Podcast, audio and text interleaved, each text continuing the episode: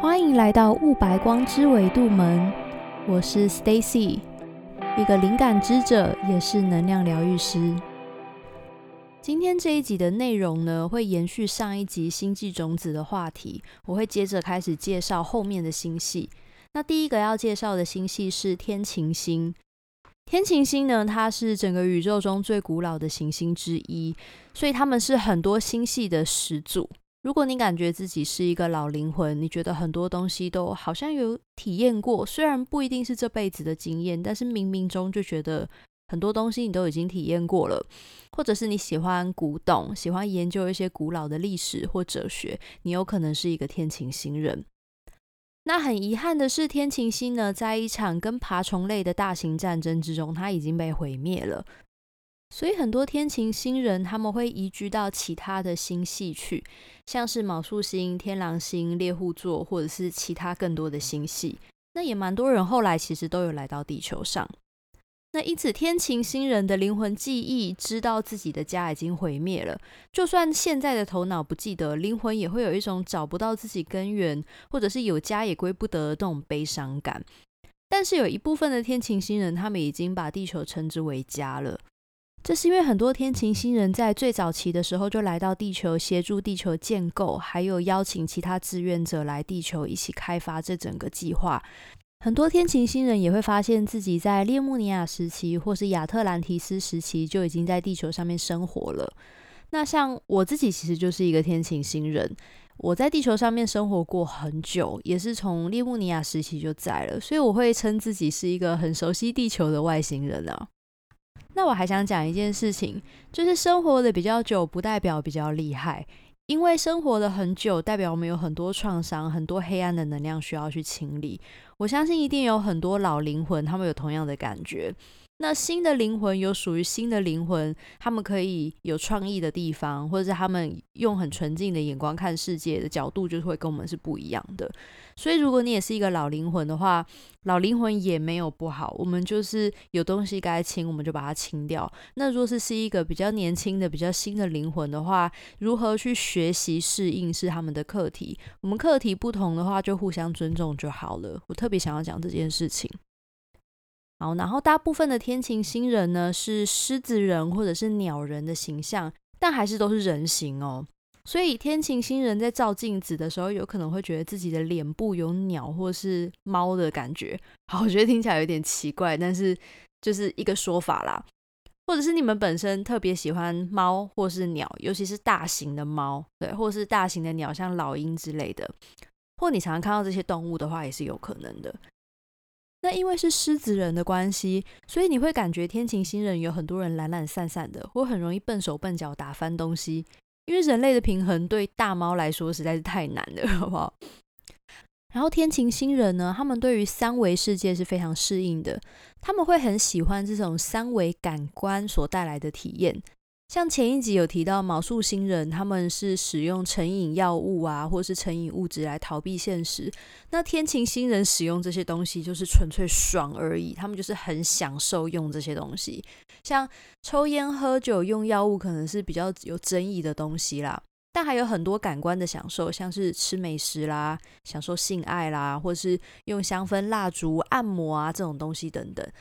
他们对于自己的身体呢是很享受的，他们也通常会对自己的身体很有自信，无论身材好或不好，他们对于性的敞开大概也是比较不害羞的那种人。你会看到天晴星人，他们比较敢穿一些比较少的衣服，他们不会遮遮掩掩，也不太会害羞。天琴星人的关键字是很勇敢，所以他们可能也会喜欢极限运动，像是滑雪、高空弹跳、冲浪这样子的活动。那他们的勇敢，除了在运动方面，还有在其他的事情也都是比较勇敢的。因为像前面有说过，他们体验过很多东西了，所以即便是又有新的冒险，他们也比较不会害怕。他们常常会是带着大家往前冲的那一个人。天琴星人普遍被认为是活泼的人。然后他们有一部分的人会是很有群众魅力的，他们有引起潮流的能力，或是当网红的能力。像有些潮流在刚开始的时候，他们就可以 sense 到，并且跟上那个第一波。但这个不代表是三 C 哦，因为天琴星人本身是老灵魂，他们通常三 C 会比别人还要笨一点。像你看到天琴星人，可能就会诶相机哪里搞不定啊，或者是他的手机又怎么了这样子。那天琴星人的课题就是会跟扎根这件事情有关，因为他们的家已经不见了，所以理解到家就是心之所在这件事情对他们来说是很重要的。如何放下心里的伤痛，放下仇恨，好好疗愈自己心里面的黑洞，会是天琴星人很重要的课题。那有少部分的年轻天琴星人可能会对转世这件事情过度执着。他们要么会过度幻想，想要离开地球，回到自己真正的家；或者要么他们会对于这种有家归不得而感到纠结或者愤怒。有一个特别收到讯息要给天晴星人，就是享乐的过程当中，记得自己还是在学习的道路上，不要忘记这件事情。因为如果你在灵修的过程中，你在显化，你在跟造物主、跟宇宙。就是下订单的时候，你的订单都是我要享乐，我要轻松，我不要再学习了。这样子的话，你只会吸引到很多的触发，很多的 trigger 来到你身上而已。也有一部分觉得自己的课题都卡在一起，然后都没有办法让自己顺顺的过的人，有可能是之前逃避了太久。不想要面对太久，那这个无关天琴座，我觉得可能所有的灵魂，当你抗拒课题、逃避课题，都有可能会遇到这样子的结果。那跟宇宙下订单，说我想要用让我觉得舒适的步调，让我觉得舒适的方式去学习，然后重点是你要告诉宇宙，你愿意学习，只是给我一个舒适的步调，他才不会一直来逼你。然后最后再讲天琴星人，还有可能会有那种救世主情节。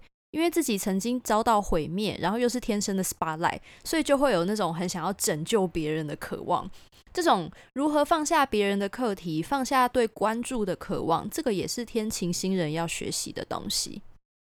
好，然后第二个我要讲的是天狼星这个星系。天狼星的话，它也是古老的星系之一，他们拥有非常多元的种族。那其中天狼星 B 这边有非常丰富的水元素，所以他们可能会跟海洋很共振。像天狼星人可能会喜欢海洋动物，像是鲸鱼啦、海豚啊，各式各样，或者有可能会跟美人鱼的能量很共振。那听说天狼星有部分的基因是传承自天琴座的织女星，所以它也有可能会跟天琴星这边的动物，像猫啦、鸟，或甚至是跟狗的能量很共振。天狼星人呢是各种形式的建构者，他们是那种规划好然后就去执行的角色，所以据说他们是来协助打造亚特兰提斯，还有搭建古埃及金字塔的人。像埃及有一个不知道是狗还是狼的形象，叫做阿努比斯，听说他就是来自天狼星的守护神。然后后面的苏美文化、玛雅文明，听说也有他们的能量。但他们跟天琴星人不同的是，他们觉得三维的东西超级无聊，他们更喜欢在四维以上的能量层去做思考。所以天狼星人可能会喜欢做白日梦，他们很常会幻想，而且不喜欢接触人群，他们宁愿自己一个人跟自己的头脑相处就已经很够了。所以天狼星人的交际圈可能会不大，因为这样才能保有他们的思考不会被分散。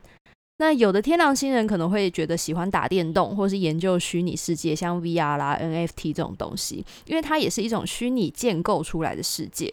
他们甚至有可能会觉得虚拟世界才是最真实的，三维世界对他们来说会比较像假的东西。那也有的天狼星人呢，他们会特别喜欢地球传统的神秘学，像是炼金术、巫术，或是任何用仪式、用数字建构出来的东西。也有可能会对于像催眠啦、关元成、关落音这种虚拟世界的东西很感兴趣。反正后面还有很多，我就不一一举例了。那因为他们是很扎实的建构者，所以天狼星人通常都有很坚固的信念系统。他们的自己的信念系统不太容易被别人动摇。那这个也是他们的课题所在。因为天狼星人可能会对自己相信的东西无法妥协，他们认为自己相信的东西就是很坚固的，不能被动摇的。他们的舒适圈就是自己的头脑，这导致在跟别人交流的时候可能会有一些阻碍。但是他们基本个个性是很和平的灵魂，他们不太会起冲突，所以他们的冲突会来自于内在这种因为自己无法跟别人同步的信念差异。一个天狼星人跟你起冲突的方式，有可能是他认为说，哦，你说的那个我不想听，我也无法接受，所以直接把耳朵关起来，我不听，我不跟你交流了，直接变成一颗石头，然后你完全拿他没办法，你想要跟他吵架都吵不了，有点类似这个样子。那有一些也可能会发展成像自闭倾向、注意力失调，或者是过动也有可能哦，因为他们就是只能在自己的这个头脑里面，他们没有办法去跟外界的世界做平衡。所以天狼星人要学的课题就是敞开，去理解这个世界的多元，还有同理别人的立场，并且在自己跟别人之间取得一个平衡。天狼星人也有可能会有原谅的议题，就是在这样子的过程中，如何去原谅别人，还有原谅他自己。虽然刚刚说了那么多天狼星很僵硬的部分，但因为天狼星他们的本质是跟动物很接近的，所以他们其实也是很友善，也愿意分享爱的。那因为天狼星人自己本身那种建构者的个性、完美主义，还有高标准的那些东西。导致他们呢，在很多领域其实会是专家，他们也会很乐于把这些知识分享给其他的人。这就是为什么大家都说天狼星人是天生的领导者、天生的老师，那他们也是天生的显化家，因为他们有很坚固的信念系统，又乐于分享，并且去实践他们。你刚认识一个天狼星人的话，你可能会觉得哇，这个人很友善，他很愿意跟你分享很多东西。除非你是一个要真正走到他的内心，跟他非常非常靠近的人，你才有可能会遇到前面的那些状况。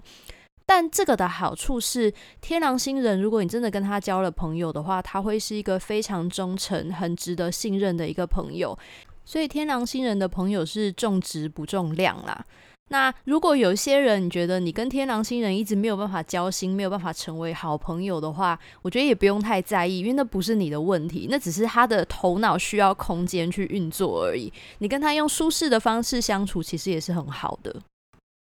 那再来要讲的是大角星。大角星呢，它们也是最古老的星系之一。最大的特征呢是，它们通常会有一双具有能量的眼睛，它们能够透过眼睛去传递能量或看穿很多的事情。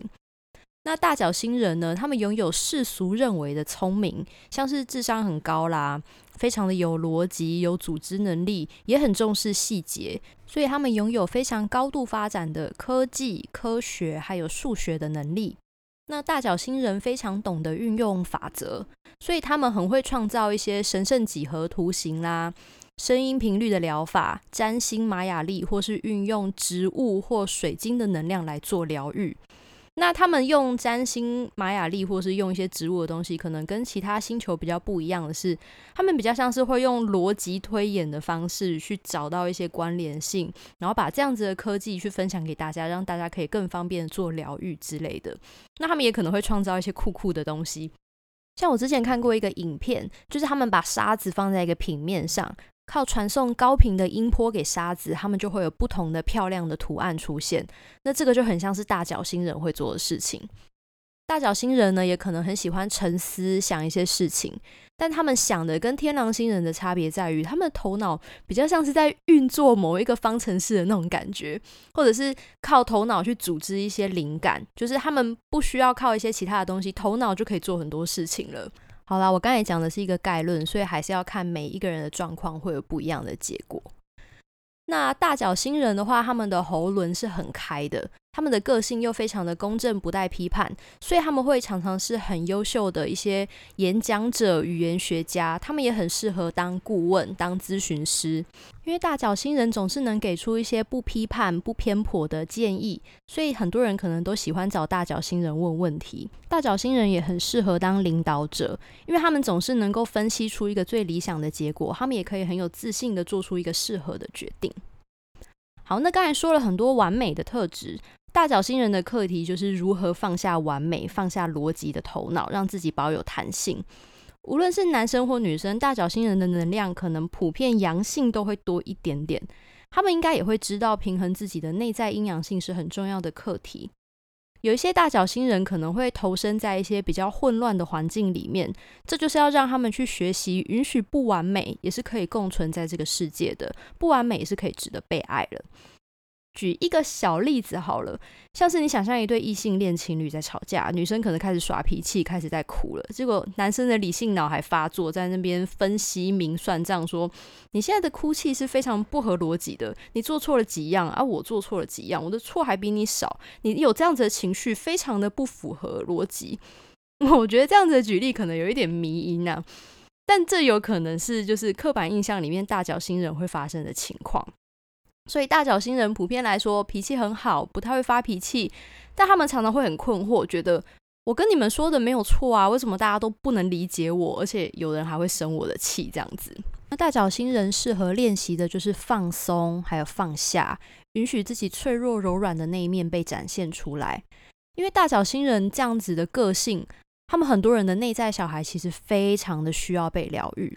他们要理解到，不一定每一件事情都一定要拿来分析对错，就单纯的允许自己像一个孩子一样去玩耍，用自己的感官去体验这整个世界所带来的快乐。明白无条件的爱真正的定义就是，不管你是什么样子，你现在觉得是好的，还是可能有点狼狈的样子，你都是值得被接纳，也值得快乐，值得喜悦的。那有一部分整合好、已经取得平衡的大角星人，他们可能会发现自己想要把智慧投入在儿童教育、守护自然的事业或守护自然的科学里面。那当然还有身心灵疗愈的部分，因为大角星人他可以理解你，然后他也可以用无条件的爱支持你的前提之下，运用他自己本身的特质，那种不带偏颇的理性分析，帮助个案可以更了解他自己。好，那今天先讲到这里。如果你喜欢我的内容的话，欢迎你可以关注我。那我们下一集再见喽，拜拜。